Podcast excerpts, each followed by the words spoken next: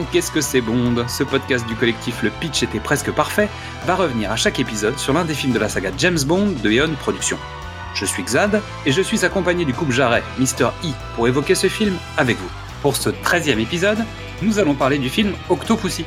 Il est temps de recevoir le fakir du podcast, celui qui est toujours prêt à tenir en équilibre sur un clou. Salut Mr. E, namaste Tavarish. Comment ça va les petits enfants Bonjour, bonjour Ça, ça va? Euh, ah non, non, non.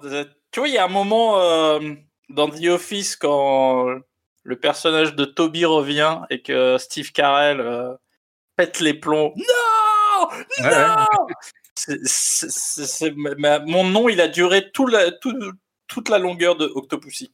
La longueur, euh, tu veux dire la durée du film ou le, le la durée ressenti du film, ouais. Ouais, ouais. Le Ça, ça ressenti, le- La longueur ressentie. Ah non, non, mais tout le film, ça commence très tôt et j'ai fait non et tout, le, et tout le temps, j'ai fait non C'est à cause de Maud Adams que tu dis ça, c'est pour ça. Ah non, mais pour tout. Mais on va bien s'amuser. Très bien, donc je te demande pas ton avis en une phrase, parce que je l'ai, c'est non. Non. La fiche technique de ce film, le titre original Octopussy, mais ça tu t'en serais douté.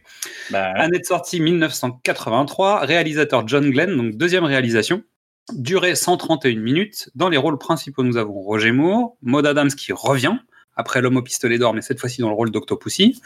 Euh, Louis Jourdan qui joue le prince Kamal Khan, cherchez l'erreur. Euh, Christina Webborn qui joue Magda. Kabir Bedi qui joue Gobinda. Désolé pour les prénoms, je vais pas m'en sortir aujourd'hui, je sens. Euh, Steven Berkoff qui joue euh, le général Orloff. David Meyer qui joue Mishka. Anthony Meyer qui joue Grishka. Donc est-il meilleur que son frère Euh, Robert Brown qui joue M, Desmond Levlin, Lois Maxwell, Q et Miss Moneypenny. Euh, Michaela Clavel qui joue Penelope Smallbone, petit os. L'assistante de Miss Moneypenny, Walter Gottel qui revient dans le rôle de Anatole Alexis Gogol. Vijay Amritraj qui joue Vijay, l'agent de liaison en Inde. Ils ont été chercher loin son prénom. Albert Moses qui joue euh, Sadrudin, le chef de la section en Inde, pardon pour la prononciation, et Geoffrey Keane qui joue à nouveau euh, Sir Frederick Gray, le ministre de la Défense. Pourquoi j'en ai pris autant cette fois-ci? Euh, La musique du générique est All Time High de Rita Coolidge, la musique est de John Barry. Scénario de George MacDonald Fraser, auteur de Calidor, je dis ça comme ça, d'où peut-être un certain type de costume, je ne sais pas. On retrouve Richard Maybaum qu'on connaît bien et euh, Michael G. Wilson qui est aussi producteur exécutif sur ce film. C'est-à-dire il est et scénariste et producteur exec. On en a déjà parlé la dernière fois. En fait, c'est le beau-fils de, euh, du producteur. Albert Broccoli. D'Albert Broccoli, exactement. Euh, donc l'histoire est tirée de la nouvelle Mes meilleurs voeux de la Jamaïque, entre parenthèses en anglais Octopussy and the Living Delights. Euh, donc c'est tiré d'un mélange de euh, la nouvelle donc qui s'appelle euh, Meilleurs voeux de la Jamaïque et d'une autre nouvelle qui s'appelle La sphère d'émeraude, The Property of a Lady, auquel ils font référence pendant le film. Et on retrouve euh, Rémi Julien aux cascades en voiture. Et dans les petits fun facts euh, du casting, on retrouve Helen Hunt, qui est dans les Octopussy's Girls. On retrouve Mary Stavin, qui est donc une Miss Monde 1977, qu'on reverra, qu'on reverra dans Dangereusement Vôtre. On en reparlera à ce moment-là. Et dans Hurlement 5. Je savais pas qu'ils avaient fait 5 hurlements, mais bon, c'est pas grave. Il y en a une autre qu'on va retrouver dans Dangereusement Vôtre qui s'appelle Carol Ashby. Et évidemment, Maud Adams aussi fait un, un caméo rapide dans Dangereusement Vôtre. Donc en fait, ils ont pris toutes les filles, les ont replacées dans les autres films. Et il y a un des laborantins en fait de, Q qui s'appelle Smithers en fait dans le, dans le film, qui est joué par euh, Jeremy Bullock et qu'on retrouve en fait, euh, qui, est, qui est- retrouve dans la saga Star Wars puisque c'est lui qui interprète Boba Fett. Donc ça c'est pour le petit clin d'œil. Et pour euh, le gag, c'est celui qui, a- c'est l'homme avec le plâtre. Non rien que pour vos yeux là, qui, qui C'est éclate. un- Boba Fett, l'homme avec le plâtre? Et Voilà, c'est Boba Fett. Ok. Donc ça, c'est pour le fun fact. Donc c'est l'heure du pitch. Alors tu vas voir, j'en ai un qui est hyper Oh, efficace. Bon courage. L'agent secret James Bond, enquêtant sur la mort étrange de son collègue, découvre l'existence d'un réseau de contrebandiers en Inde. Facile ou pas? Ça raccourcit. Euh, ouais, mais c'est pas ça. hein. Non, c'est plutôt ça. Chargé d'enquêter sur la mort très suspecte de l'agent 009, pourquoi avait-il donc cette inestimable œuf de Fabergé dans la main? C'est dans le pitch. James Bond assiste à la mise aux enchères de l'œuf. Le richissime Kamal Khan en fait l'acquisition. Ce prince indien exilé semble nourrir de secrètes incointances avec le général renégat Orloff. Mais quel lien y a-t-il entre l'œuf, les complots du tandem russo-indien et la désirable, bien que mystérieuse, Octopussy? Et si c'était le déclenchement de la Troisième Guerre mondiale? Mais qu'ils ont fait n'importe quoi. Il y a des virgules dans tous les sens du ouais, si on ajoute ça, plus ça, plus ça, plus ça, est-ce que ça ferait pas un mystère? Il est pas mal, il est pas mal. Je l'aime Il y a bien. tout. Il y a tout. En fait, ils ont tout mis. Ils ont mis des virgules, ils t'ont mis tous les éléments de narration, en fait, les uns derrière les autres, les MacGuffin, les, les, les Deus Ex Machina, tout. T'as tout. Pour une intrigue aussi euh, complexe et foisonnante, je trouve que c'est un excellent pitch. Non, mais ça marche très bien. Ça marche très bien. Après, bon, il y a quand même pas mal de questions à se poser. La capsule temporelle m'indique qu'en 1983, 99 ballons se seraient envolés, sans doute car les dieux sont tombés sur la tête, mais jamais, plus que jamais, ils ne verraient Octopussy. Et c'est l'heure de la bande-annonce. James Bond met la pression.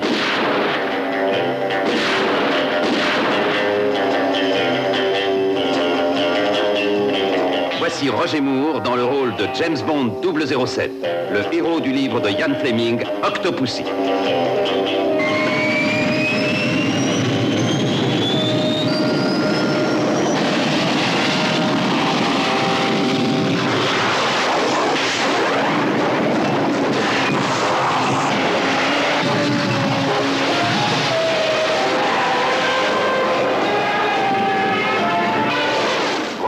Dans la toute dernière aventure de James Bond, un ouragan de prouesse, un tourbillon d'action.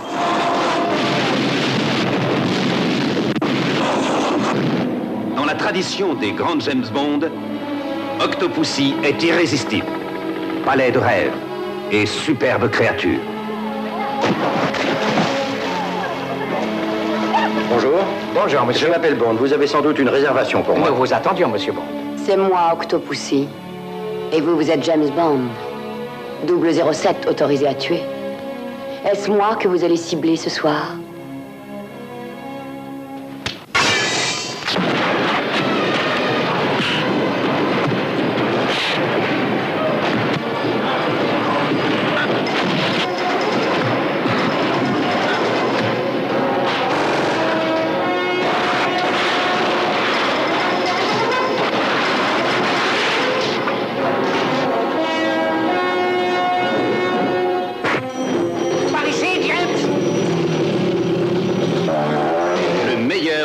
James Bond. Un film où on a mis la pression.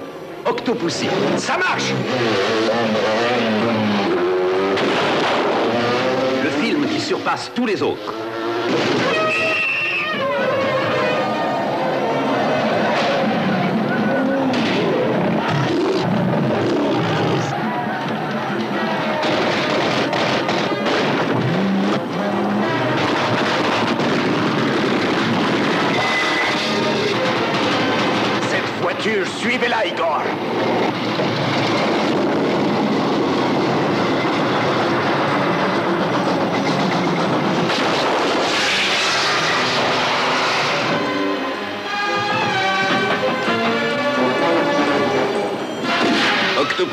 C'est un tourbillon d'action et d'émotions fortes.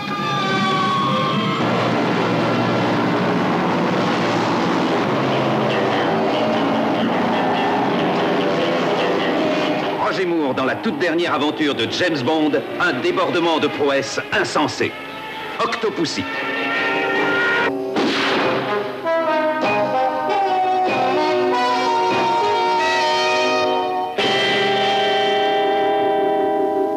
Noter, bien évidemment, que c'est la même année que sort Octopussy et qu'est sorti un concurrent de James Bond avec Sean Connery, Jamais plus jamais, on en a déjà parlé.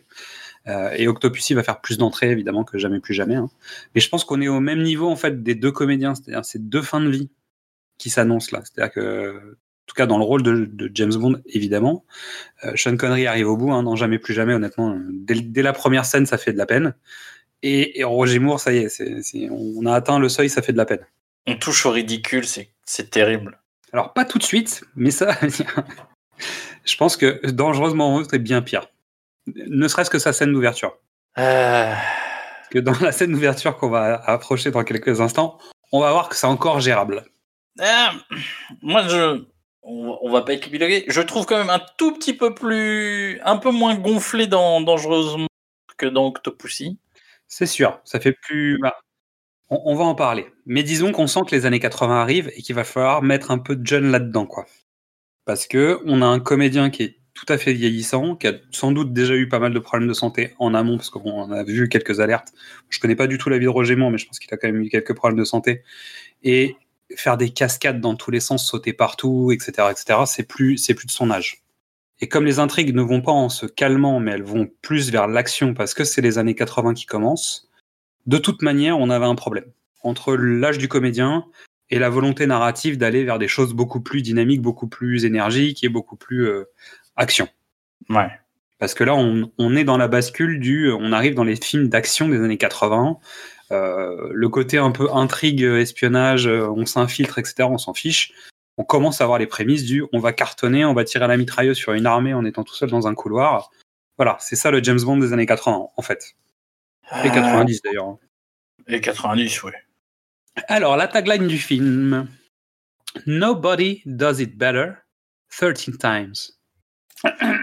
voilà.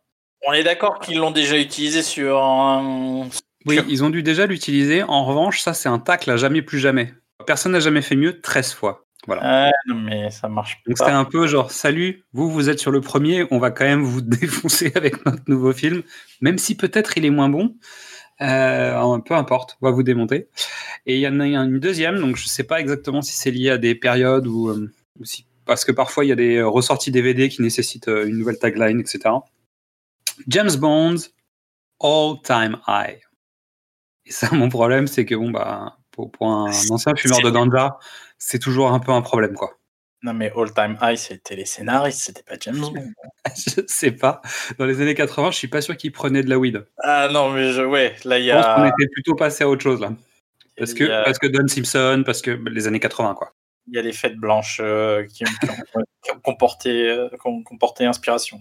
Bah justement, on va en parler, puisque après un gun barrel et une musique plutôt classique, comme j'ai dit, le classique gun barrel en smoking euh, patte d'éléphant, années 80, donc on commence à avoir un petit problème de tenue vestimentaire.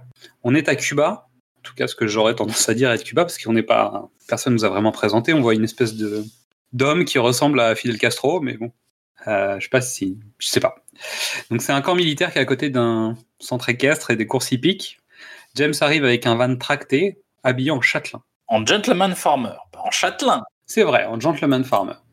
Donc ce qu'il faut savoir, c'est que pour pouvoir avoir un van tracté, il faut avoir le permis BE, mais seulement dans le cas où le PTAC est supérieur à 750 kg, mais inférieur à 3 tonnes 5. Et si la somme du PTAC du véhicule et du van euh, n'excède pas euh, 4 tonnes, euh, 4 tonnes 250. Si, mais à Cuba, c'est différent. Parce que le permis, c'est une dé- dérivation socialiste, euh, euh, capitaliste des privations des libertés. Donc résultat, tu as le droit de conduire, quoi. peu importe.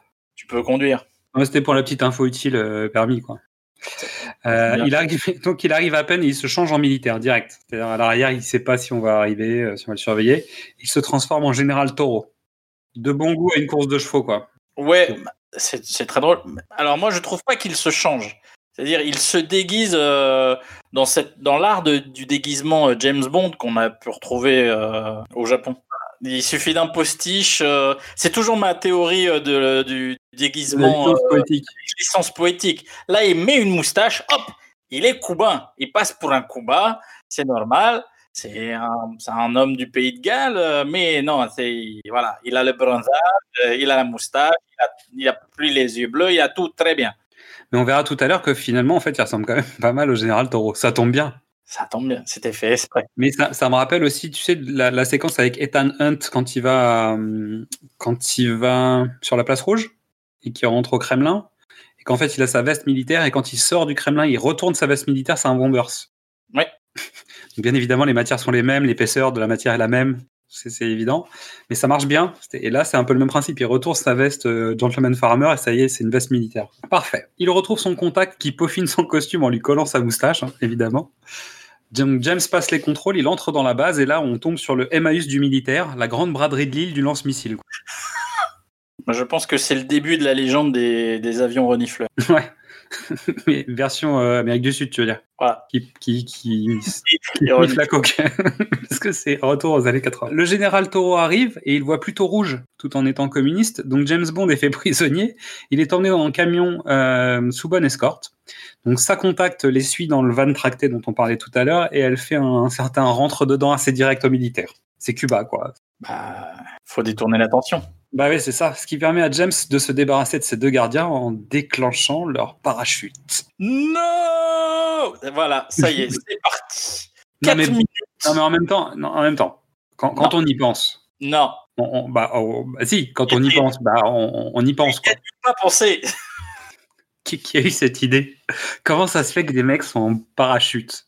L'effet est sympathique, mais pourquoi? non, mais c'est le, le, le, le visuel est rigolo, mais l'idée c'est débile. Après, attends, il y a mieux parce qu'en fait, les chauffeurs du véhicule, ils ont pas vu leur pote décoller en parachute. Ils ont pas entendu les, les, les voiles s'ouvrir, les gars crier. Non, tout va bien. La fille leur fait du rentre dedans tout pareil, ils se font avoir de la même façon quoi. C'est jusque là ça craint, mais c'est pas fini.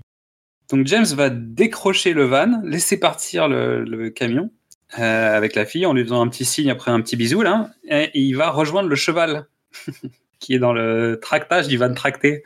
Et, en fait c'est pas un cheval, c'est un faux cul de canasson.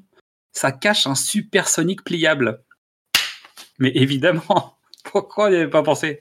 Donc, petite course-poursuite avec un missile tête chercheuse, et James passe faire un coucou au général Toro dans le hangar avec son idée. Il fait un tabac.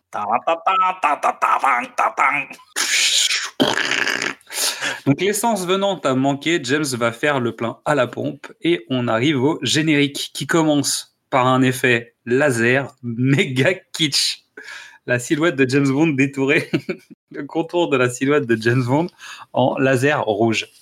Et là, tu sens que ça va être long. Euh, ouais, le- Nouvel effet. Il l'avait jamais utilisé, c'est nouveau, c'est dans l'air du temps, les lasers, etc. hein. On est dans l'époque d'explosion des boîtes de nuit quand même, des nightclubs. Donc c'est des effets que tu trouves dans les clubs. Ça me paraît pas étonnant. Après, c'est pas du meilleur goût, mais bon, ça peut être pire. En même temps, t'as raison, 83. Non, on est vraiment dans Euh, l'époque. le rôle, euh, c'est 79. La tournée, c'est 81, 82. Ah ouais, c'est c'est ça. Les premiers spectacles de Jean-Michel Jarre, bah, je veux dire, on est, on est dans le laser. Ouais, mais on, on sent déjà que Maurice, euh, Maurice Binder a, a- a plus beaucoup d'idées. quoi. Bah, il attend les nouvelles techno, quoi. Tu sens que dès qu'il y a un nouveau truc, il saute dessus, quoi. On, on en reparlera pour les prochains. Mais là, il n'y a pas d'inspiration. Alors après, il y a, y a les les espèces de gimmicks habituels, des femmes nues, les silhouettes, etc. etc. Mais bon, euh, pour le coup, là, il n'y a pas de grande nouveauté.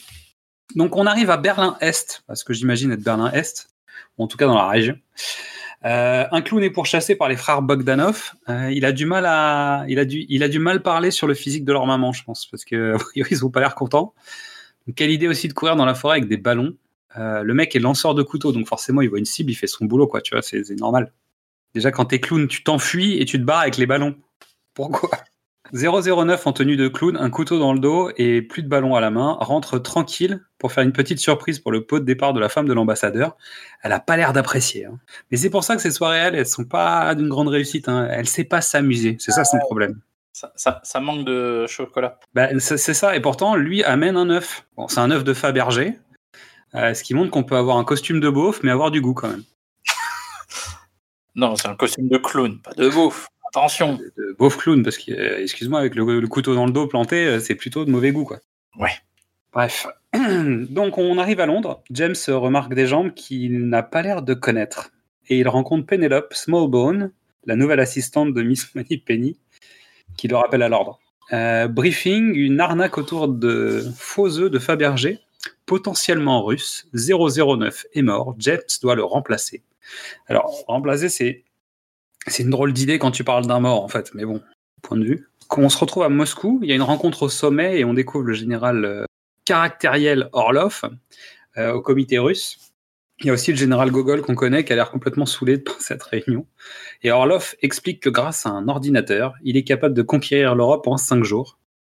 Drôle de GPS pour faire le tour de l'Europe, quand même. Mais euh, il se fait remettre à sa place et quelque chose me dit qu'il ne va pas en rester là. On découvre après que Orlov est le coach des frères Bogdanov et ils le font travailler à un artiste qui sort des faux œufs de Fabergé en moins de 48 heures. Et ça, honnêtement, si on avait ça sous la main, eh ben on aurait des couilles en or. Euh, ouais. C'est la- chose que je ne comprends pas. D'où sort cette obsession pour les œufs de Fabergé Je voilà. En, dans l'absolu ou dans le film? Non, mais dans le film, est-ce que c'était un placement de. Enfin, dans. Je pense qu'en fait, dans la nouvelle, euh, donc la nouvelle qui s'appelle The Property of a Lady, a priori, ça parle d'œufs de Fabergé quand même. Ah Ouais, mais tu. Je dis pas de bêtises. Je pense que c'est vraiment, c'est lié au film, c'est lié au, à, la, à la source. Probablement, mais ils ont rien gardé d'autre de la nouvelle d'Octopussy, il semblerait. Bah, je pense qu'ils ont un peu mixé deux trucs. C'est-à-dire, pour moi, il y a l'Inde et la Russie. Je pense qu'en fait, t'as d'un côté une histoire qui se passe en Inde, d'un côté une histoire qui se passe en Russie, et les mecs, ils ont, ils ont appuyé des deux côtés pour que ça s'imbrique. Voilà. Ça tient, bon, ça a l'air de tenir. On va faire que ça marche. Mais tu sens vraiment qu'il y a deux films quand même. hein. Mais bon. Et c'est pas la première fois qu'on le dit, hein, mais là, ça commence à devenir flagrant. Et en, en fait, c'est aussi pour ça que j'ai été regarder d'où c'était tiré. Euh, et en fait, tu te rends compte que là, maintenant, ils commencent à adapter des nouvelles et ils imbriquent plusieurs nouvelles. Et en fait, ça se voit à l'écriture, ça se voit dans le scénario. Euh, autant il y a eu des problématiques de ce genre-là sur d'autres films où en fait ils imbriquaient une histoire entre guillemets originale et une autre histoire euh, classique. Mais là, clairement, ils imbriquent deux, deux, deux intrigues, euh, voire trois parfois, euh, de nouvelles, et euh, ça donne un truc où euh, ça sent le rafistolage, quoi. Bah ouais. Alors, euh, le, le général Orloff euh, qui veut conquérir euh, le- l'Europe, y- ça me paraît une menace trop grande pour James Bond. À, à lui tout seul, il va pas empêcher. Ah non, parce qu'il est pas tout seul, il est avec le général Gogol. Ouais, On est d'accord, mais tu vois, mais partir à la recherche d'un- d'une contrefaçon d'œuf Fabergé, ça me. C'est à l'inverse. Après, ça revient, ça revient au, à l'affaire de Goldfinger où en fait James Bond était envoyé pour aller surveiller quelqu'un qui achetait tout l'or et qui mettait de côté l'or. Donc il prenait un agent secret pour aller faire de la surveillance, de l'intelligence surveillance quoi. T'as pas tort de mentionner Goldfinger parce qu'il y a plein de choses qui vont revenir de Goldfinger. C'est possible. C'est ouais, c'est possible. J'ai pas fait ce rapprochement, mais cette fois-ci c'est toi qui vas faire les rapprochements. Tu sais quoi, quand il y aura un rapprochement, je ferai un petit ding. Pour vous qui êtes chez vous, quand vous entendez ce bruit, tournez la page. Euh, Donc, euh, retour à Londres, James se rend à une vente aux enchères. Euh, il est en mode surveillance, même si le mode le plus actif chez lui reste le mode chacal. Euh, il repère directement la femme, avec le, le L majuscule et le F majuscule. Bah tiens, c'est la bonne, comme c'est étonnant. Et elle est à côté du prince Kamal Khan, qui vient souvent plutôt vendre qu'acheter. James le chauffe un peu pour voir si le mec a vraiment une black card, parce que bah, comme c'est un prince, on se dit que tu vois, il y a peut-être moyen. Euh, donc résultat, il fait monter les enchères, le prince achète euh, l'œuf de Fabergé. Effet de filature, mais il y a beaucoup de monde sur le coup, c'est un peu euh, plein de voitures, il y a plein de gens, d'un seul coup on te présente tous les personnages quasiment en une scène. Euh, James a fauché le vrai œuf et a posé une copie à la place. Vu le prix, il sait que le prince va l'avoir mauvaise. Sans déconner. Euh, M dit à James de partir pour Delhi, sans doute parce qu'il est atterré par le comportement de son agent. Parce que vraiment, le mec fauche un truc dans une vente aux enchères, quoi. On est où? On est dans Snatch? Eh, que veux-tu Très particulier. Arrivé à Delhi, ambiance carte postale, Taj Mahal, le Gange, les pauvres. Un charmeur de serpent qui joue le thème de James Bond. Donc James reconnaît sa sonnette de portable. Bim connexion avec VJ, qu'on ne verra jamais animer une soirée. Je sais pas pourquoi. mais bon. James veut rencontrer Kamal. Donc il le repère à une table de jeu, mais d'abord, il va s'occuper de la dame. Normal, il fait ça tout le temps. Euh, D'ailleurs, c'était ce qu'il avait fait avec Goldfinger. Ding Bing Pour vous qui êtes chez vous, tournez la page.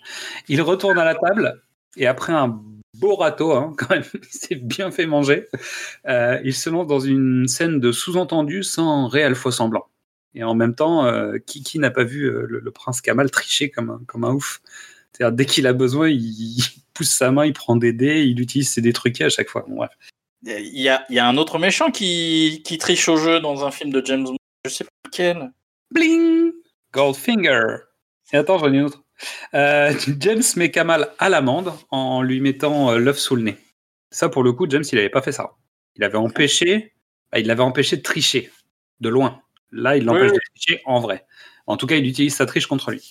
L'homme de main, euh, Gobinda, écrase les dés entre ses doigts, ce qui n'est pas sans rappeler une certaine balle de golf dans la main de Oddjob. Ding Bling Mais en tout cas, Oddjob était plus impressionnant quand même. Bah, t'as deux acteurs d'origine euh, asiatique euh, avec euh, une, un- une coiffe sur leur tête. Ding Donc Gobinda attend James pour le farcir au tromblon. Course poursuite en tchouk-tchouk. Il doit bien y avoir une version euh, de Fast and Furious d'ailleurs en tchouk-tchouk, je suis sûr. C'est-à-dire que quand tu vois ça, tu te dis qu'il y a moyen en fait. Il y a un film Bollywood de, Fast and Furious Chuchuk, c'est c'est obligé. Ah, ça c'est obligé, c'est obligé. Et surtout, j'attends la danse pour voir Vin Diesel en train de danser. Scène d'humour intense avec la raquette de tennis. Vu qu'en fait Vijay est donc un joueur de tennis professionnel, si j'ai bien compris l'histoire. Il semble que Ouais. le comédien est joueur de tennis, donc en fait ils lui ont fait jouer euh, la raquette. Donc en fait avec un public qui voit passer des tchouk-tchouk où il y a un échange de balles, bah, le truc, la- la- le gag ne marche pas du tout. C'est impossible en fait. Non mais euh, rien ne marche dans ces. Donc bagarre, voiture mise à mal, une séquence où ils sont à pied où tu as tous les clichés de l'Inde en une séquence. Le mangeur de couteau, le lit de clous, le brasier, t'as la totale. C'est euh, waouh. Euh, On se croirait on sur la place du marché du premier Indiana Jones. Eh ben justement, garde ça pour plus tard. Hein On en reparle, hein On met ça de côté. Donc James bloque la route avec de l'argent, ça c'est un classique, puis termine derrière une affiche de cinéma, peut-être un message. Alors que Gobinda et ses hommes ne se rendent pas compte qu'ils sont dans un studio. Je sais pas pourquoi. Ah là là, c'était dur. Euh, QG de Q, le royaume des clichés continue. Présentation des nouveaux outils de chez McGuffin, le stylo, la puce, la montre. euh, bon gag bien lourd sur le décolleté de la nouvelle assistante de Q. Ah, James, il a tellement la classe que lorsqu'il réserve une table, il y a une invitée avec. C'est fort quand même. C'est pas mal. disant, Ma table de resto, vous avez une dame qui vous attend.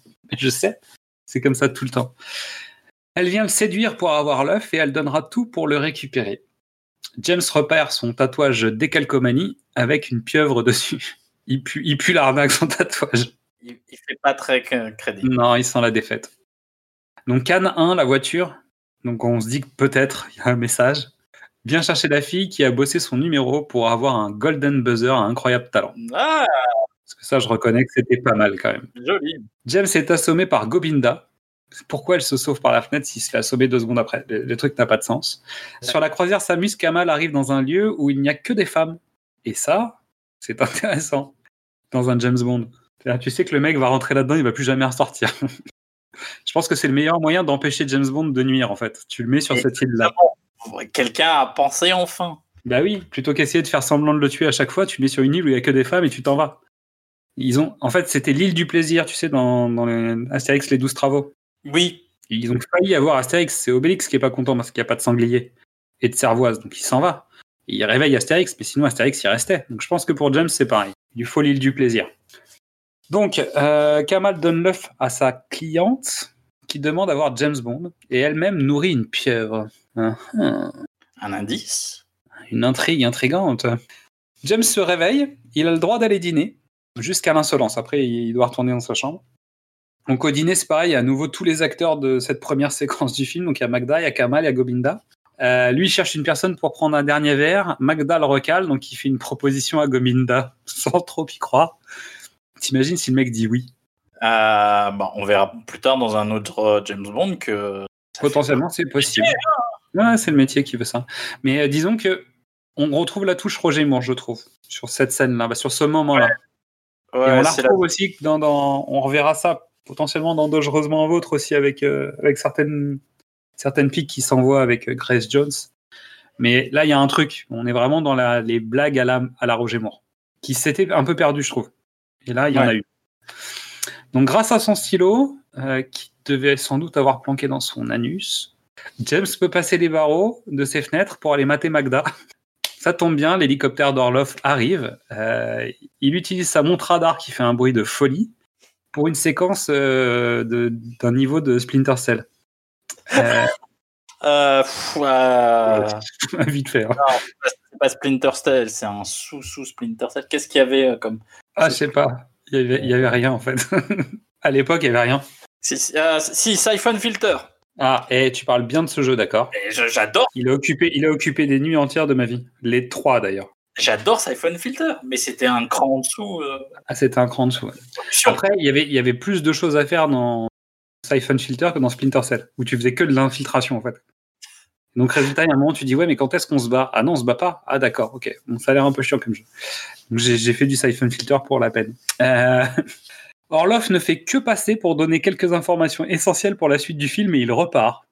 il- le mec ne fait rien. C'est-à-dire, il se rend juste compte que l'œuf de Fabergé, il est faux, il le casse, il montre la puce et il dit Hé, je m'en vais. Ok. Tu viens de la Russie, là, quand même. hein. C'est-à-dire, t'es venu en hélicoptère de la Russie pour balancer trois infos et te casser, quoi.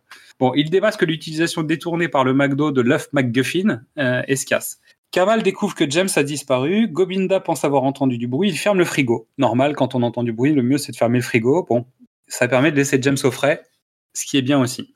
Il réussit quand même à s'échapper au moment où Kamal et ses 4000 hommes se lancent dans une reconstitution de Dynasty Warriors. Mais ça devient une partie de chasse entre amis, euh, comme il se lance à la poursuite de James. Alors, je comprends toujours pas comment il s'en sort, le gars. Euh, Là, il a assez d'hommes pour mettre un mec derrière chaque buisson. C'est une leçon que tu n'as pas retenue en regardant les chasses du comte Zarov, c'est que l'homme est l'animal le plus dangereux. Mais là, il y en a 4000. Donc, Comment il fait pour s'en sortir? Bah, le- En tout cas, l'Inde semble être le pays le plus hostile de l'univers. Araignées, tigres, serpents, sangsues, crocodiles, chasseurs, puis touristes. Regarde, t'as la totale. Cet endroit, c'est-à-dire les 24 mètres carrés que le mec euh, visite, là, le mec, il a eu toutes les tentatives de meurtre possibles par animaux interposés. Euh, presque. Il manque les requins. Ouais, les requins euh, très très féroces et les piranhas. On en arrive à découvrir enfin qui est Octopussy. Attends, attends, attends, non, non, non. Tu, tu, tu oublies le pire moment du film. On peut pas passer derrière le pire, comme ça, sous silence, le pire moment du film. Tu noteras que si je l'ai fait, c'est que sans doute parce que j'avais pas envie qu'on en parle. Bon, alors, si tu veux pas qu'on en parle, on n'en parle pas. Mais il y a, vas-y, tu as le droit d'en parler.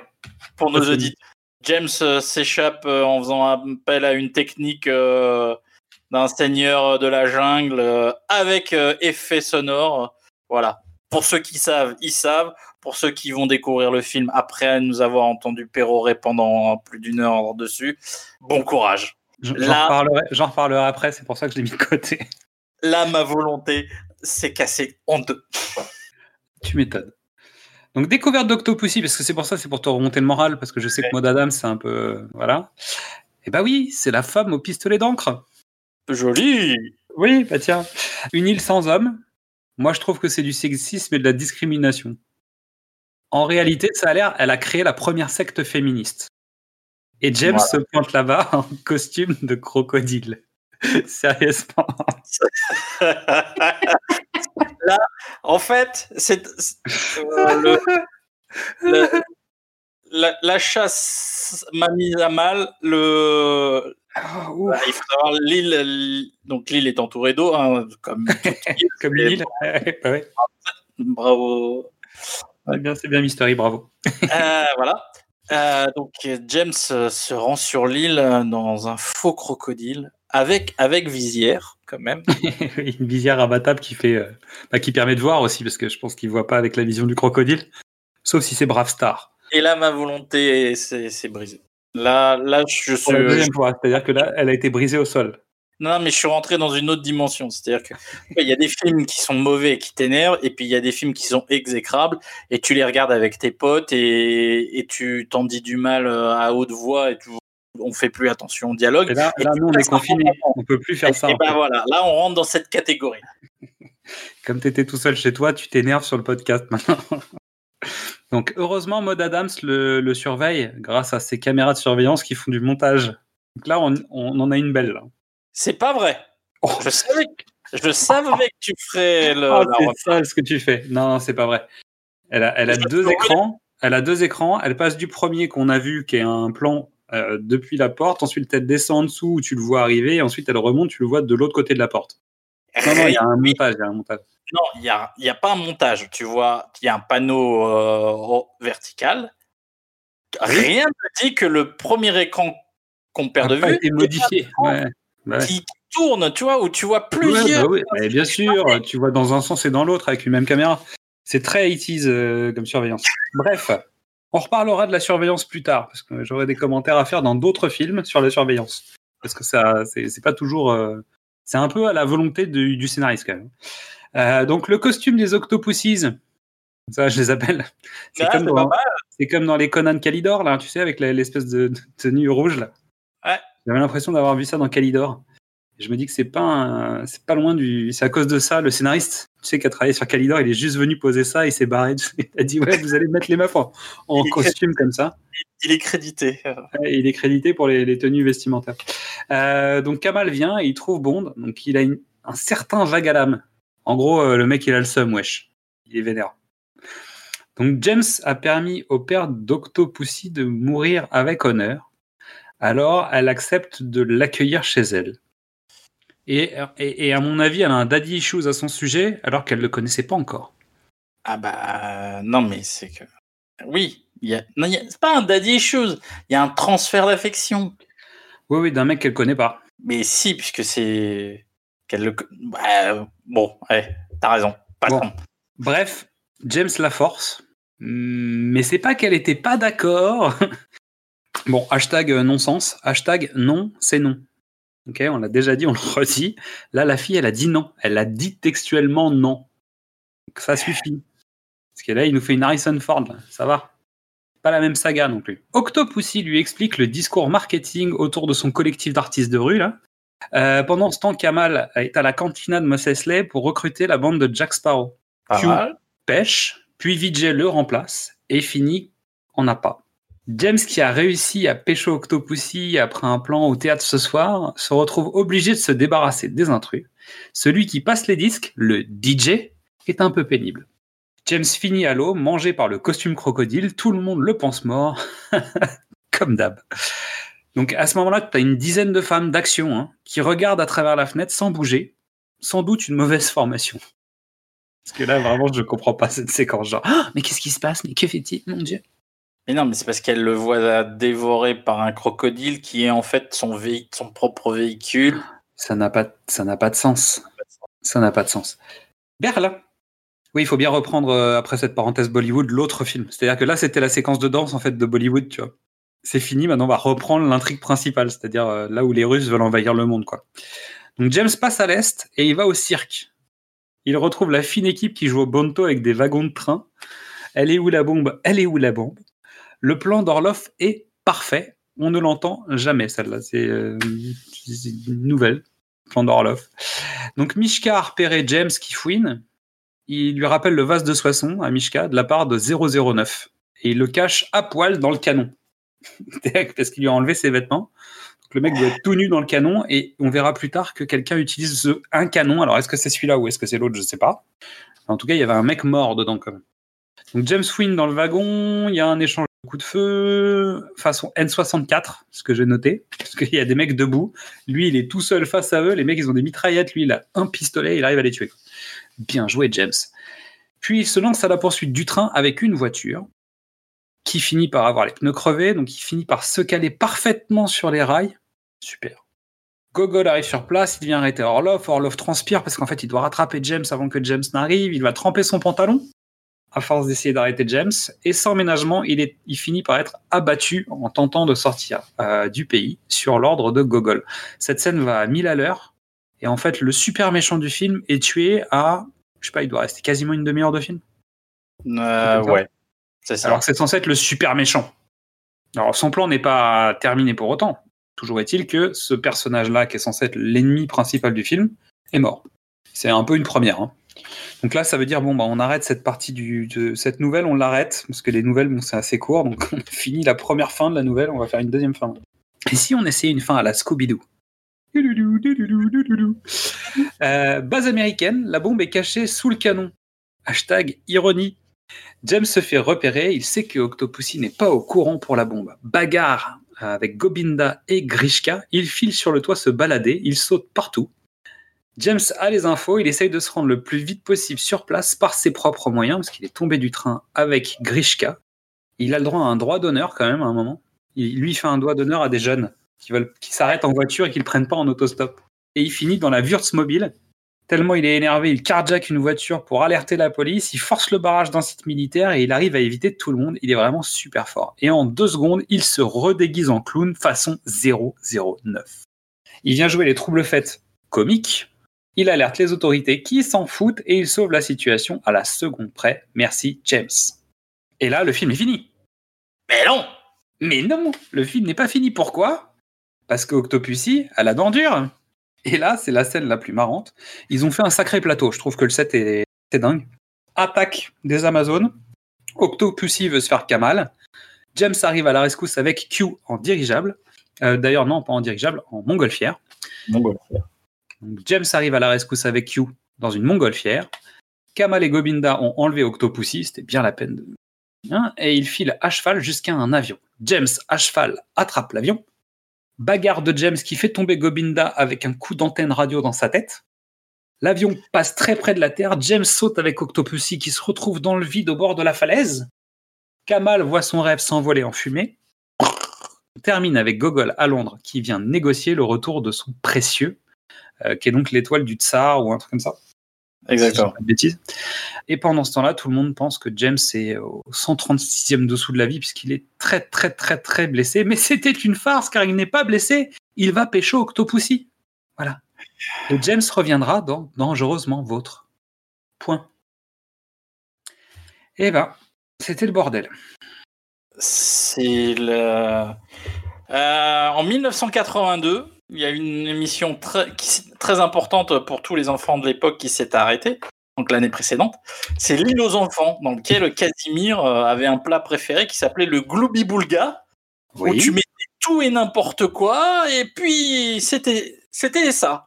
Et c'était là. Non, Eh ben, c'est pas vrai pense- parce qu'il y a une recette quand même. C'est désagréable. C'est pas une vraie recette. Eh ben, je pense que c'est le premier scénario Globi Boulga. euh, tu vois.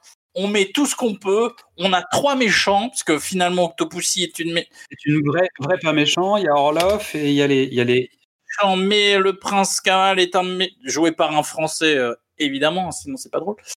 il y a les, il y a les, il y a les, il y a les Bogdanov aussi, t'as oublié. C'est voilà. C'est l'enfer. L'enfer. T'as trois méchants qui se tapent aussi entre eux, qui, avec une double intrigue, mais le vrai danger est ailleurs. C'est un œuf de Fabergé, mais en fait, c'est parce qu'il y a une, il y a une bombe atomique, mais, mais ça n'a aucun sens.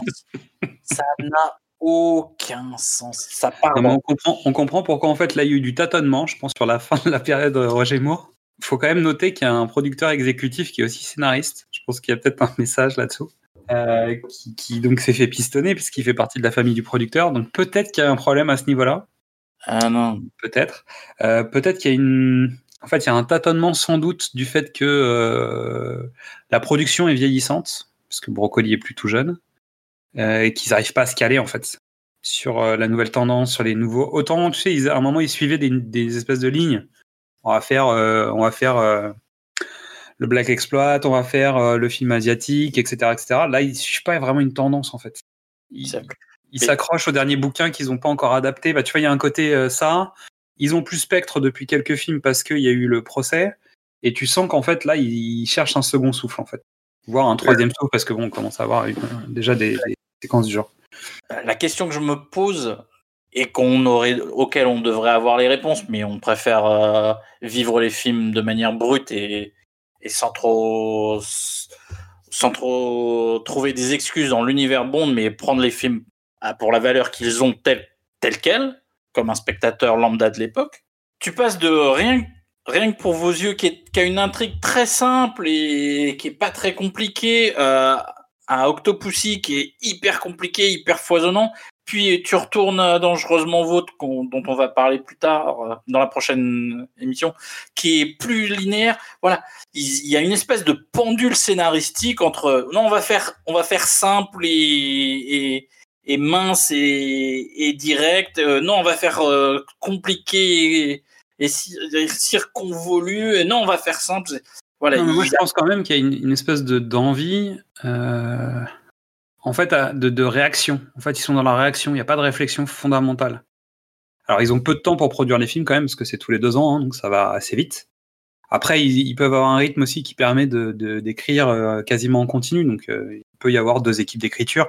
C'est pas leur décision. Leur décision, c'est de produire un film, d'attendre potentiellement les premiers retours et de se dire, ok, ça, ça leur a pas plu, on va faire autrement.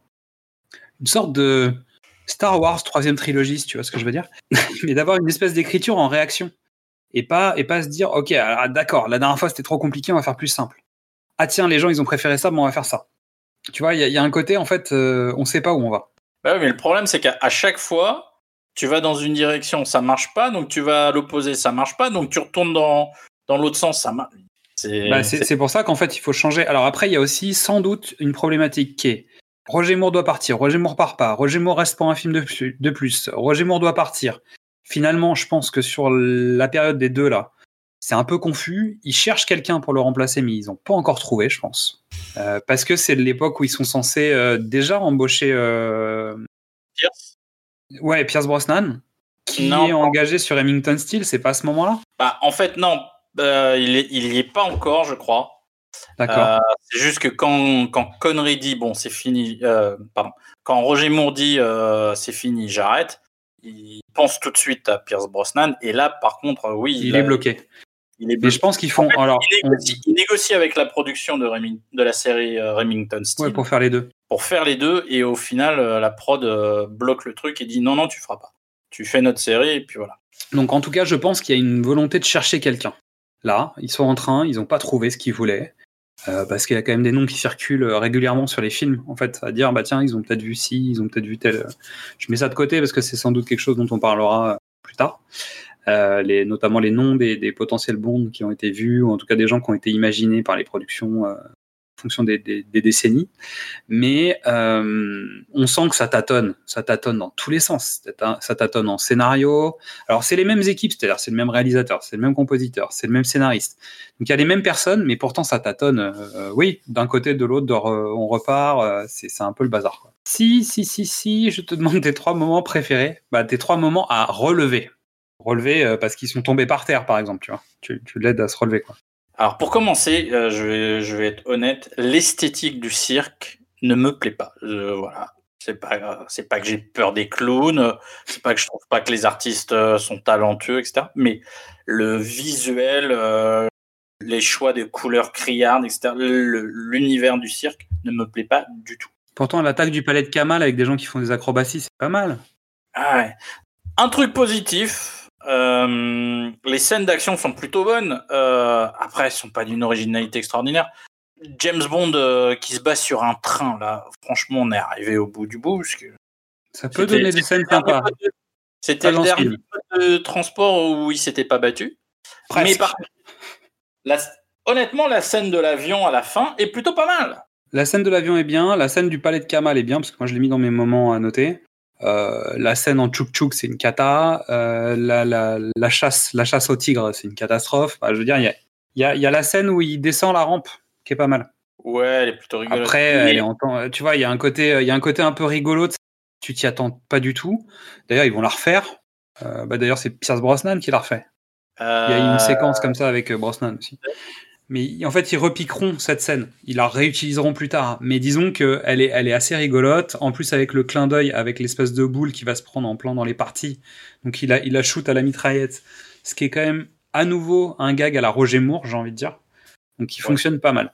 Mais euh, voilà, c'est. Moi, je trouve qu'elles sont un peu flinguées les, euh, les scènes d'action quand même. Ici, il y a bien une scène à retenir, mais vraiment une scène. Ah, c'est dans le train. Ouais. Pour pas être découvert, James se déguise Singe. en gorille, Ouais, mais, gorille. même pas en gorille, enfin, si en gorille des années 80. Et quand ils préparent, euh, quand ils mettent le déclencheur de la bombe et que tout le monde synchronise ses montres, il a le réflexe de regarder, ce- de regarder sa montre. Voilà, c'est voilà l'âme. je- Meilleur gag. Le, le gag le- visuel par excellence. Si on me demande le fond du fond du fond de tous les James Bond, C'est celui-là. et ceux qui vont venir, je les ai pas tous vus, donc euh, je peux, je vais pas m'avancer, mais j'espère que c'est ça, quoi. Ah, je suis pas sûr. Je pense perso, j'ai vu les autres. Euh, pas sûr. On en reparlera. Euh, donc moi, pour les trois moments, ah, je- t'as t'as donné tes trois là. Je suis pas fou. Oui, oui. Donc moi, je, je me souviens des lanceurs de couteaux. Les frères Bogdanov m'avaient beaucoup euh, intrigué quand j'étais petit. Alors pourquoi, j'en sais rien. Euh, mais les lanceurs de couteaux m'avaient bien plu. La fuite de Magda avec l'œuf, je trouve que la scène est assez jolie. C'est vrai. Euh, la descente, toi, la au tissu, je trouve que c'est plutôt original et beau. Après, bon, voilà, c'est un instant, quoi. C'est très fugace. Et je trouve que l'attaque du palais de Kamal est rigolote. Il y a des idées. euh, Ils utilisent en fait les codes du cirque pour faire une attaque à l'intérieur d'un- lieu. Je trouve que c'est intéressant dans, dans la mise en scène, euh, on va dire chorégraphique. Après, la réalisation, c'est des plans larges. Tu sens qu'il y a un set de décors avec un seul axe possible, donc euh, tout est un peu plat dans la mise en scène. Surtout que tu as, la, la montgolfière et la, la nacelle de montgolfière qui passe, parce qu'on voit jamais la montgolfière vraiment dans cette scène. Tu la vois un peu avant, mais en fait, tu vois que la nacelle passer. Donc euh, c'est un peu, tu sens que c'est vraiment un set de décors et qu'on est loin des décors de Canadam, quoi. C'est Ouais. le gigantisme euh, qu'on va retrouver euh, dans Dangereusement Vôtre. Notamment, il y a un set auquel je pense qui est euh, assez colossal, bah, deux d'ailleurs. Mais là, pour le coup, tu sens que c'est un peu plus. ils ont mis beaucoup d'argent, ils ont voyagé beaucoup. ils- Ouais, ouais, c'est clair. Mais tu sens, tu sens déjà que, en fait, c'est les, c'est les, tu les appelais comment les, Les Les Bogdanov les. Octopussies. Voilà, on- toute l'action euh, physique est portée par les Octopussies parce que Roger Moore euh, est en est en mode full Liam Neeson. euh, Ah ouais, mais il est doublé pour tout. C'est-à-dire que quand il éternue, il y a une doublure, quoi. voilà. C'est là on a atteint, on a atteint le seuil où en fait Roger Moore fait plus rien. Quoi. Et ça va être, ça va être encore pire dans, le- dans le dernier parce que c'est flagrant. T'as plein de plans larges et t'as des plans serrés avec un mec devant un écran, quoi. Automatique. Euh, mon avis, alors j'en ai plusieurs. Meilleur plus meilleur, ça en fait pas le meilleur. Que- Puisque les jumeaux, en fait, Grishka, machin, s'appellent les meilleurs. Bon. Euh, voilà. Roger Moore est trop vieux pour faire du Timothy Dalton. Et James Bollywood contre l'armée des pieuvres tueuses. J'ai pas trouvé mieux. Mais Roger Moore est trop vieux pour faire du Timothy Dalton, je pense que ça y est.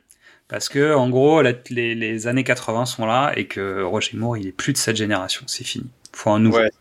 Moi, je voulais noter, parce qu'on en a parlé déjà, mais je trouve que ce film, il me rappelle beaucoup une autre saga, euh, dont le deuxième épisode va sortir quelques temps après, c'est-à-dire l'année suivante. Euh, je trouve qu'il y a des parallèles violentissimes entre Indiana Jones et euh, ce James Bond particulier.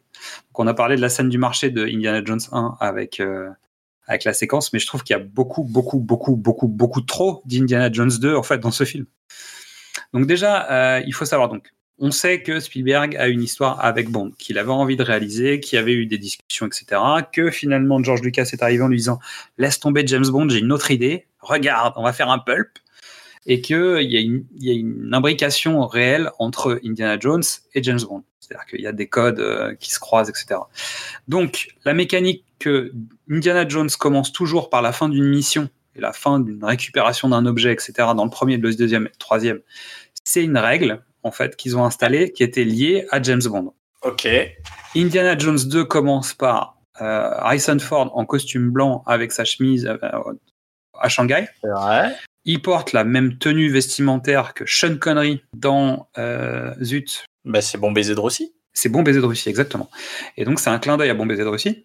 Ouais. Indiana Jones 2. Donc déjà l'ouverture avec cette tenue vestimentaire est un, est un clin d'œil à Indiana Jones. Ensuite ça se passe en Inde.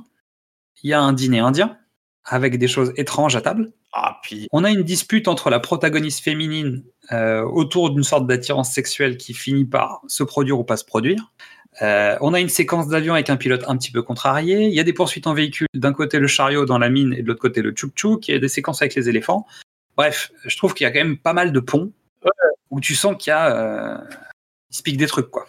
C'est vrai. Je suis d'accord. Et sachant que c'est l'année suivante. hein. Et qu'on sait aussi que euh, Spielberg et Lucas participent beaucoup à l'écriture au quotidien. Bah, disons qu'il y avait des réécritures quasiment jusqu'au bout et que c'était, ça allait loin sans doute en écriture. Donc je pense qu'il y a vraiment des, entre guillemets, clins d'œil très très appuyés. Ou sinon, en fait, tout le monde avait les mêmes clichés à l'époque. J'en sais rien. Mais euh, toujours est-il, bah, le dîner indien, c'est possible que le côté cliché des, des dîners un peu, euh, un peu hardcore euh, marche. Après, j'arrive pas à savoir lequel a été écrit d'abord. Parce qu'il est possible aussi qu'il y en ait un qui ait été écrit avant l'autre. Mais non, mais euh... euh, Indy date de 81, le premier. Le premier. Mais en fait, là, je pense plutôt au Temple Maudit, et le Temple Maudit sort en 84. Ah, tu parles du Temple Maudit, oui. Bah, je trouve que le Temple Maudit, en fait, s'inspire beaucoup plus parce qu'ils sont en Inde, les deux. Je veux dire, il y a, y a- y a quand même des parallèles évidents, euh, ne serait-ce que par le- l'endroit où ça se passe. Quoi. Non, mais là, vu, vu les dates de sortie et tout, je pense que les, les productions sont parallèles. C'est ça. Ensuite, je trouve qu'il y a, euh, dans la scène du train, de la fin de James Bond, bah, on retrouve la scène du train d'Indiana Jones 3 quand même. Alors après, pas tout à fait les mêmes. hein. Il y en a un qui se retrouve face à un lion, l'autre se retrouve face à un tigre. Euh, mais il y a des trucs. Et la fameuse séquence de Tarzan, et ben elle est dans Indiana Jones 4. Ah. Donc il y a un moment où, Non. quand même, tu vois. Ah bah si. Ah, Il y a eu un Indiana Jones 4 Ouais, ouais, ouais. C'est vrai? Bah oui, tout à fait. Oh bah alors là. Et quand on regarde les castings, quand on regarde les castings, il y a aussi pas mal de, de croisements, surtout avec la série du jeune Indiana Jones. Il y a pas mal de comédiens qui ont fait du James Bond, comédiens, comédiennes, etc., qui font des caméos et qui passent dans le jeune Indiana Jones. Et on verra qu'il y a des, il y a des comédiens de premier plan aussi qui ont fait les deux. Mais c'est plutôt dans, les- dans la série qu'on on a des clins d'œil plus, plus frontal euh, à James Bond. Et je note, alors je me souviens plus dans quel Indiana Jones, mais je me demande s'il n'y a pas aussi le charme féminin en voiture pour détourner l'attention du chauffeur adverse qui a déjà eu lieu. Et j'ai l'impression de voir un Marion dans une camionnette ou un truc comme ça. Je Ah, sais oui. plus. Marion, oui, Je on pense que c'est dans Indy 4 ou un truc comme ça. Mais en Ah. gros, on a déjà vu cette séquence. Il y a eu Je un Indy 4 voilà, faire combien de fois ça Euh, Je vous renvoie à l'épisode de South Park sur le sujet. Bref, donc voilà, je trouve quand même qu'il y a un petit peu beaucoup d'abus du côté de chez Steven Spielberg quand même, parce que ça fait beaucoup, beaucoup de points communs. Après, on sait que c'est clairement euh, une volonté de rendre hommage en partie à Bond avec le personnage de, Indiana Jones. hein. Mais là... euh, Alors, 1983, donc, qui est la date de sortie du film. Là, on parle des Russes et on parle de l'invasion d'Orlov. Il s'est passé deux événements majeurs dans les années 83. Le premier est arrivé le, autour du 1er septembre 83, puisque le vol Korean Airlines alliant New York à Séoul en passant par Anchorage a changé sa trajectoire et il est abattu euh, par un avion russe. Euh, donc ça crée un conflit euh, de folie. Et ce vol, c'est le vol 007. Je l'invente pas, c'est la réalité. Donc résultat, c'est un clin d'œil un peu étrange. Donc il y a eu un conflit entre les États-Unis et la Russie qui a fait grimper la température de la guerre froide très loin. C'est-à-dire qu'on a frôlé quand même un départ de Troisième Guerre mondiale. Et à peine trois semaines après cette affaire, donc on est en plein dedans en fait, hein, on est en plein dans la guerre médiatico-politique, etc. Euh, à la fin donc du, du mois de septembre 83, une fausse alerte nucléaire euh, du côté soviétique a failli provoquer une guerre nucléaire entre l'Union soviétique et les États-Unis. Donc on est peu après minuit et la surveillance satellitaire soviétique déclenche une alerte. Euh, donc cette surveillance est censée prévenir d'attaques de missiles depuis l'autre camp, donc les États-Unis principalement. Euh, et pourtant, donc un, un, un, officier qui était présent cette nuit-là, qui s'appelle Stanislas Petrov, a pris la décision, lui tout seul, de ne pas suivre la procédure, de dire à sa hiérarchie qu'il devait sans doute s'agir d'une fausse alerte. Et sa hiérarchie a décidé de suivre son information et de ne pas lancer le système de réponse. C'est-à-dire que le principe du système de réponse, c'est que si tu considères que des missiles sont en train de t'attaquer, tu réponds automatiquement. Et dans ce cadre-là, en fait, la Russie aurait attaqué les États-Unis, les, les États-Unis auraient répondu. Et donc, on aurait eu une attaque nucléaire généralisée. Euh, et donc, ça, c'est le contexte de 1983 entre les États-Unis et la Russie. Donc, on est sur une ambiance, euh, bah, une bonne ambiance, quoi, comme on dit. Euh, ouais. Euh, de mémoire, il y a aussi l'invasion de l'île de la Grenade. Ah oui. Non, non, c'était des, c'était des, c'était des périodes sympas. Mais là, donc, on frôle quand même. On a un contexte qui est assez proche en fait de ce qu'on voit dans le film. C'est rigolo. Tu sens quand même que le contexte, même si c'est la même année, donc le, film a été écrit avant, etc. Mais il y a quand même un contexte d'ambiance globale autour de cette séquence qui fonctionne, c'est-à-dire que tu peux retrouver facilement dans un scénario de Bond sans problème. T'imagines bien le, le, Stanislas Petrov euh, chez lui qui, qui, voit une alerte et qui dit ah non mais c'est rien et puis en fait c'est un tiers qui fait croire à la Russie qu'ils sont attaqués pour que eux répondent aux États-Unis. Bah tu vois, c'est des, des, mécanismes qu'on a déjà vus chez Bond. Je pense notamment à, au Spectre qui avait fait ce genre de choses ou à Stromberg. Oui. Donc, euh, on a déjà vu ces mécanismes-là et en fait la réalité dépasse fondamentalement la fiction, surtout avec le vol 007. Je veux dire, euh, qu'est-ce que tu veux faire de mieux que ça quoi? C'est surréaliste quand même. Bref, voilà, donc c'était le petit point contexte autour du film. Pas besoin de poulpe pour assumer sa liberté de parler. Midissa va nous en dire un peu plus sur ce qu'elle pense d'Octopussy. Salut à tous Octopussy, le 13e volet de James Bond, est un film correct, mais le titre reste chelou. Sérieusement, Octopussy C'est quoi ce titre qui laisse croire qu'on va se retrouver face à une femme avec huit vagins? Alors au bout d'environ une heure, on comprend que c'est le nom d'une troupe de cirque qui est aussi un gang de meufs avec un seul vagin, qui savent se bastonner sans leur vagin, mais c'est aussi le nom de la fausse vraie méchante qui me rappelle étrangement l'ex de l'homme au pistolet d'or et qui n'a pas huit vagins. Bon, ça fait quand même beaucoup de vagins en l'espace de 10 secondes, non de toute façon, il n'y en a jamais assez pour notre ami JB. Au-delà de ça, JB reste fidèle à lui-même, il se tape Magda qui fait partie des vrais, vrais méchants. Je pense que ça a dû lui monter à la tête de se retrouver sur une île remplie de femmes parce que il se met à parler avec un tigre et il se prend pour Tarzan. Mais JB, c'est pas du tout le bon film là. Entre les propos racistes de JB qui veut payer Vijay suffisamment pour se payer deux à trois semaines de curie et l'île du gang d'Octopussy qui rame comme des bonhommes, eh bien ce film est correct. Parce qu'on peut voir JB en galère au bord d'une route en train de faire du stop et se faire berner par des ados en voiture qui le font courir pour rien. Moi j'appelle ça le karma. Kamal qui ordonne à son homme de main de tuer JB en dehors d'un avion en plein vol, eh ben j'espère qu'il avait une bonne prime de risque. Q aux prises avec une belle bande de jeunes femmes et qui, même si c'est pas le moment, précise que plus tard il ne dit pas. Petit cochon de Q. Quoi JB est blessé à la fin? Ah, non. Je me disais aussi. Surtout qu'il est sur un bateau et, et que c'est la scène finale. Euh, Bon, bah, on connaît la suite. Hein. Je te remercie Midissa, on se retrouve la prochaine fois pour parler de Dangereusement Vôtre. Vous voulez nous voir danser dans un spectacle Bollywood sur des glaçons ardents au milieu d'une partie de chasse en tchouk-tchouk, le tout déguisé en tigre? Chère poditrice, cher poditeur, il est temps d'évoquer un sujet lié à James Bond. Comme le personnage de Ian Fleming est devenu un phénomène de société, son impact dépasse les films et les romans. Nous allons donc tirer un sujet au chapeau et voir si nous sommes des pros de l'impro. C'est à toi, Mystery Oh Triple X Oh là là là tu vois, je parlais du Fast and Furious, euh, tu vois? Là Je parlais là du là Fast and Furious en tchouk tchouk, on y est. Ah là là là là. Alors Eh bien, déjà, pourquoi Triple X? C'est quoi le rapport avec James Bond?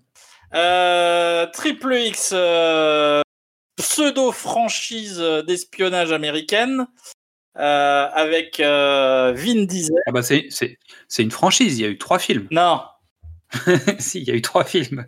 non, c'est pas, c'est parce que pour moi c'est pas des films. Alors il y a eu un film, il y a eu un direct ou DVD, un direct ou VOD. Non, le troisième il est sorti au cinéma quand même. Non, non, les trois sont. euh, non, le troisième, euh, le troisième n'est pas sorti en France au cinéma, mais les deux premiers, oui. Un Reactivated, il est passé, euh, il est passé au ciné quand même. Non, attends, il y a Triple X, Triple X2 et Triple X Reactivated.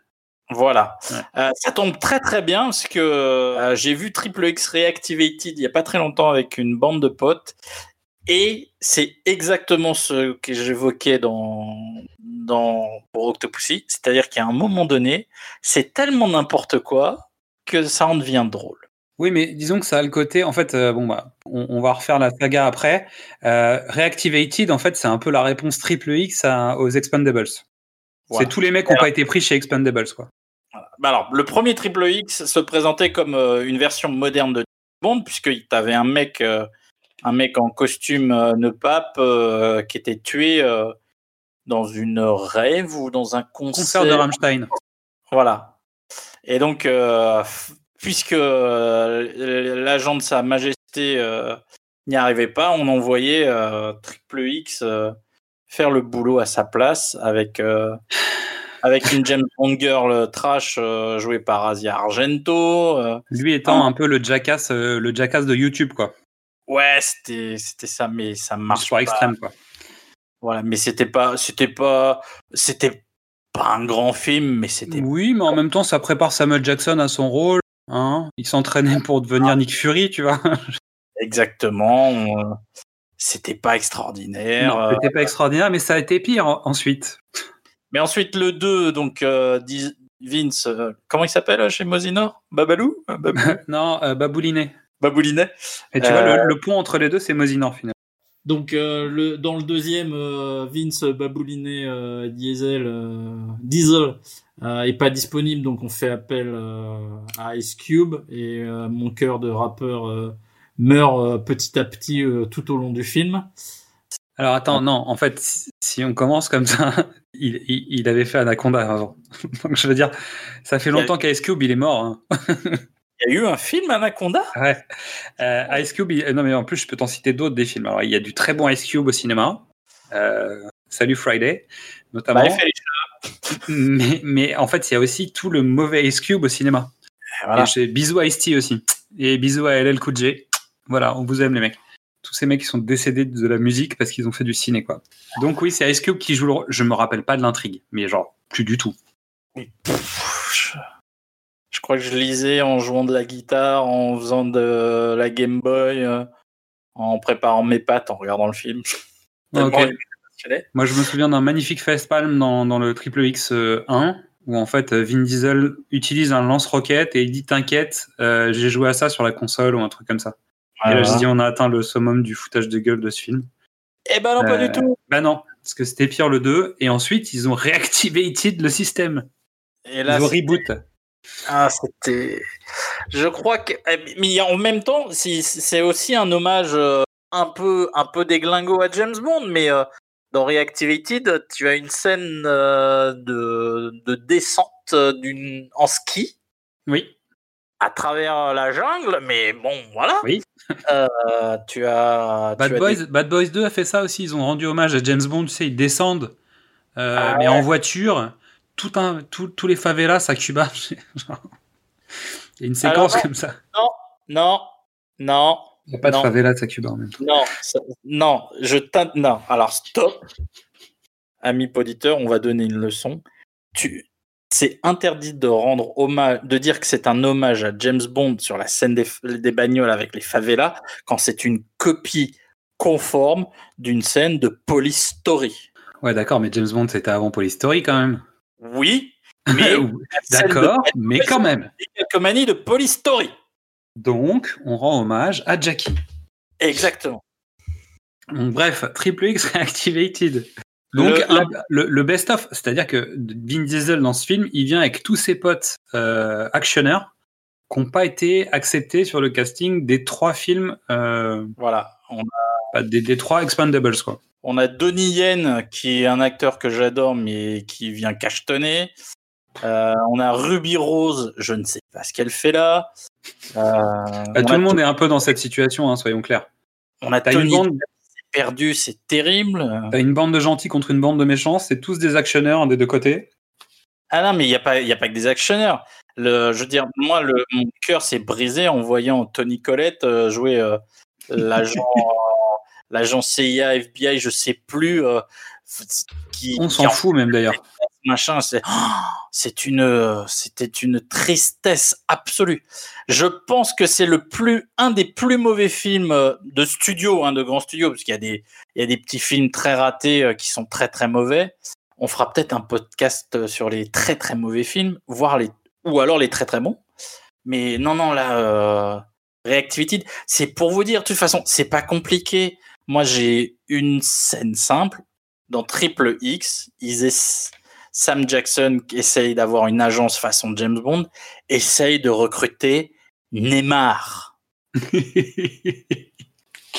Dans le film, il y a Neymar qui est recruté pour ses talents de jongle avec un ballon.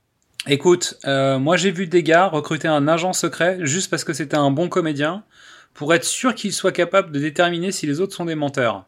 Ça marche. Bon, ok, c'était une parodie, ok, c'était des marionnettes, mais c'est quand même, voilà, c'était quand même euh, pour de vrai. C'est c'est un système de recrutement comme un autre. Euh, Euh, non, mais je pense qu'on peut dire que ouais, Triple X, en fait, c'est un peu les petits mouchoirs, mais version euh, Vin Diesel, quoi.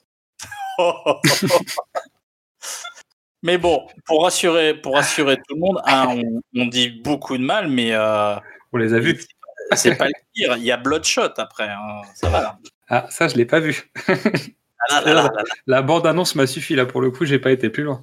Alors pour le coup, moi, après Bloodshot, j'ai décidé d'arrêter de changer d'amis. hein, de... j'ai changé de Vin. C'est eux qui m'ont moi j'ai arrêté. Et Bloodshot, c'était pas En possible. fait, pour moi, un film avec Vin Diesel, ça fait longtemps que c'est plus une- un gage de qualité.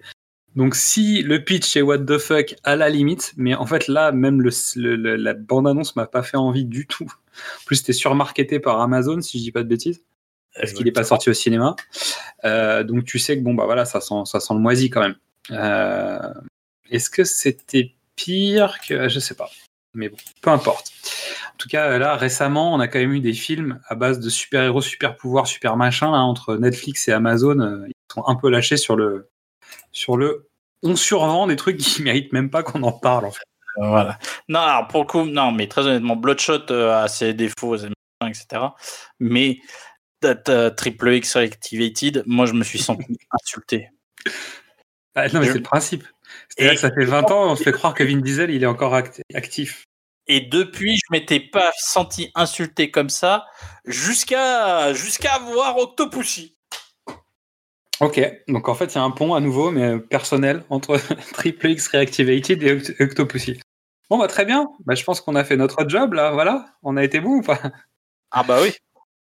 Il est temps de lancer la chanson rejetée. Et euh, pour cet épisode, si tu n'as pas de proposition à faire, euh, je voulais proposer No Good About Goodbye, euh, qui est donc une chanson qui a été rejetée de la potentielle bande originale de Quantum of Solace, euh, et qui est chantée par Charlie Basset. Puisqu'en gros, Charlie a fait plein de morceaux, et ben celui-là, il n'a pas été pris. C'est le deuxième qu'on écoute dans les pas pris. Après, elle a suffisamment fait de morceaux qui ont été pris pour qu'on puisse l'écouter. Euh, c'est une chanson que je trouve assez, assez sympathique. Et, euh, et voilà. Simplement. Profite. Vas-y. Ma- Madame Shirley Basset a pris sa retraite cette année. Elle a sorti un dernier album qui est un vrai plaisir d'écoute. En même temps, euh, quand on écoute le morceau là, euh, ça fait plaisir. Ça fonctionne. C'est-à-dire que ce qui est rigolo, c'est qu'elle a passé les époques. Là, on est quand même sur un film qui aurait dû se faire. euh, bah, la BO du film, sur un film de Daniel Craig qui a plus du tout les mêmes environnements, les mêmes ambiances que celui de Sean Connery ou que celui de Roger Moore, on en a déjà parlé. hein. Et pourtant, bah, ça le fait toujours. Quoi. Ça le fait Le morceau, il est bien. Écoute, euh, oui, ça le fait, ça me fonctionne. Le, le- la, la voix est plus grave, le- les envolées Ouais, sont mais moins le- puissantes. mais, le euh, film l'est aussi plus grave. Notamment en pleine période de la grève des scénaristes. Je veux dire, euh, Quantum of Solace, on sait que c'était un gage de qualité, évidemment. Et très honnêtement, euh, ça tient la dragée à Skyfall, quoi. Clairement. Adèle fait mieux, hein. Non, non, mais c'est, c'est, ça, ça, ça, il n'y a pas de raison de rougir, quoi, du tout. Et d'ailleurs, je, me souviens, en fait, c'est qui a fait la BO de Quantum? C'est Euh, Alicia Keys qui chante et qui ouais. c'est qui fait la musique? C'est Jack White.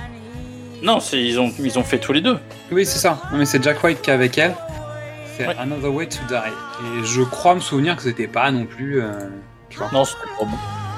C'est juste que euh, ils sont plus à la cote que Charlie Basset, tu vois.